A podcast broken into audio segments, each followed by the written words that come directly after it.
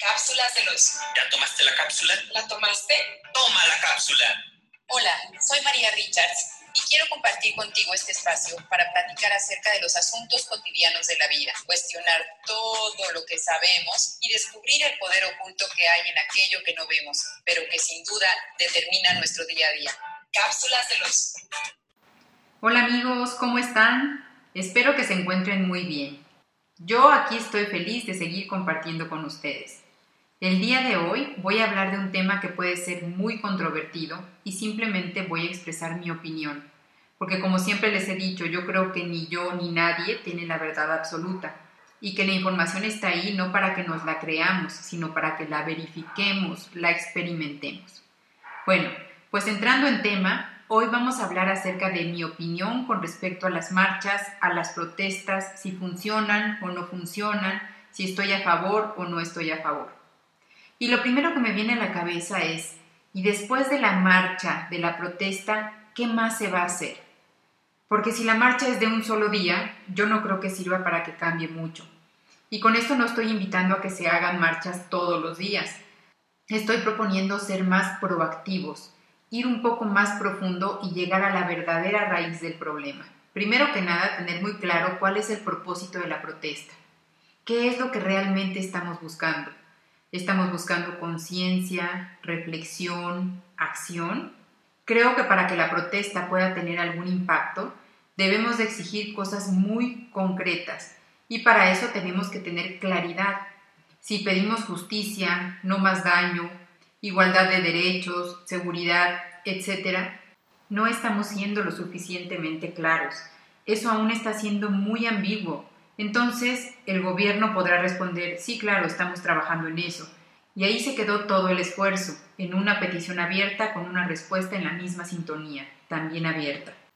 Exactamente qué se pide, qué queremos, mayor vigilancia en las calles, hay que ser específicos en qué calles, en qué horarios. Queremos que los casos de abuso que sean denunciados sean atendidos.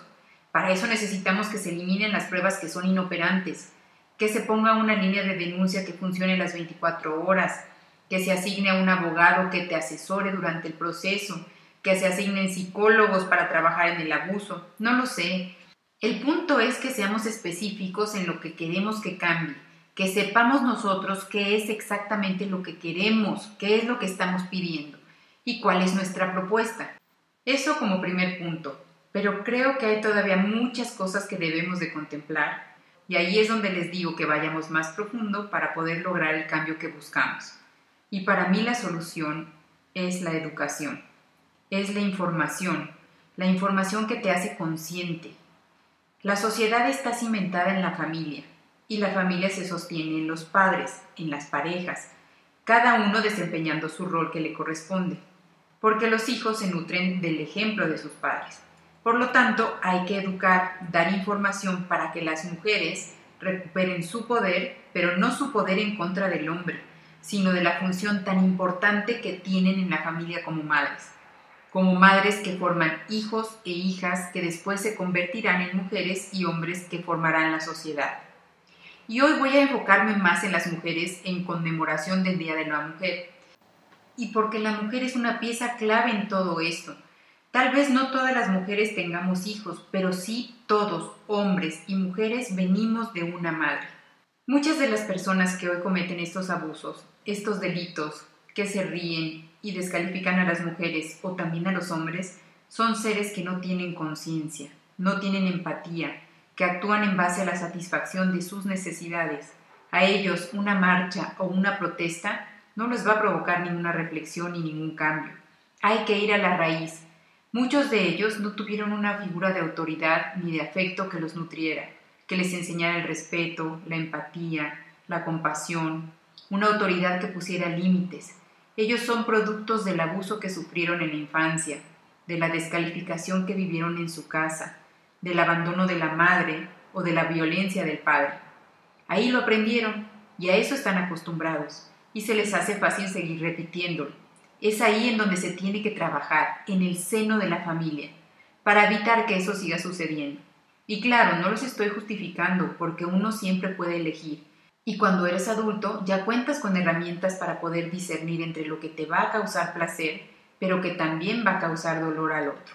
Hoy en día los hijos están abandonados, entre que tanto el padre como la madre tienen que trabajar para, entre comillas, darles un mejor futuro a sus hijos, entre que cada uno está metido en el celular, la familia se ha convertido en un grupo de individuos compartiendo un mismo techo, pero a kilómetros de distancia emocional y mental.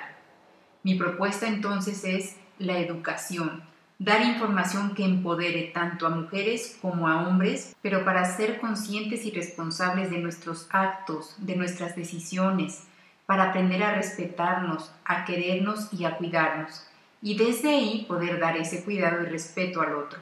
Dar poder a los padres para enseñar a los hijos el respeto, para saber poner límites, pero no desde el miedo, sino desde la conciencia de que no son ellos el centro de la vida y que la opinión y el bienestar del otro es igual de importante que el suyo. Si a nuestros príncipes o princesas les damos todo lo que ellos quieren para que no se enojen y no hagan berrinches, o bien si somos más honestos para que no nos estén molestando. Si les compramos todo lo que nos piden, si pueden llegar de las fiestas a la hora que ellos quieren y en el estado que quieren, si permitimos que nos griten o nos falten al respeto y no los corregimos, y en ocasiones hasta los justificamos, si no hay un orden en casa, entonces estaremos creando adultos que creen que tienen derecho a todo y para conseguirlo serán capaces de pasar por encima de los demás. Para que el verdadero cambio suceda, necesitamos madres sanas. Y me voy a enfocar solo en ellas en este episodio para hacer alusión al Día de la Mujer y porque, como les dije, todos somos hijos y venimos de una madre. Para que de verdad el mundo cambie, necesitamos madres que dejen de ser niñas, o quizás adolescentes, que dejen de quejarse, que salgan de ser víctimas o dominadoras, que dejen de sentirse culpables por lo que pasó, por lo que no hicieron o por lo que les hicieron, mujeres que se reconcilien y sanen su historia de abandono en la infancia por parte del padre, para que entonces dejen de buscar hombres que estén con ellas aunque las maltraten. Madres que recuperen su justo valor para que dejen de educar hijos machistas e hijas sumisas. Mujeres que asuman su papel y suelten el control para que el padre desempeñe su rol, el cual también es muy importante. Madres que liberen a sus hijos varones para que puedan crecer y ser libres en lugar de retenerlos para que suplan el papel de pareja que ellas no han podido elegir.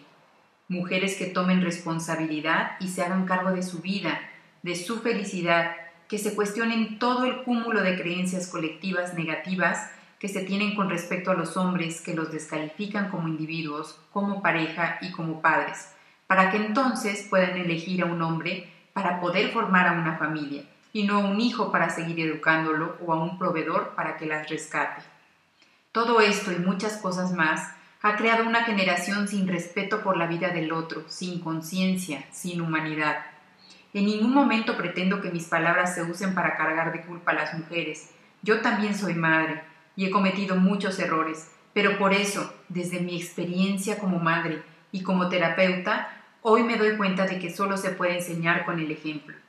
Creo que si queremos otra forma de vida, un mejor país, Además de las protestas y de que obviamente la autoridad ponga manos en el asunto, tenemos que voltear a vernos a nosotros y preguntarnos, ¿qué puedo empezar a hacer yo, además de la protesta, desde donde estoy ahora, para que esto no se repita en futuras generaciones?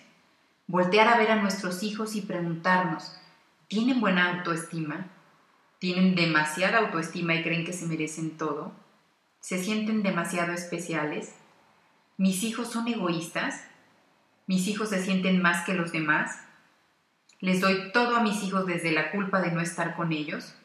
¿O por el contrario, no respeto su opinión y los hago tan sumisos que obedecerán a cualquiera? ¿Son tan sumisos que permitirán que se les maltrate?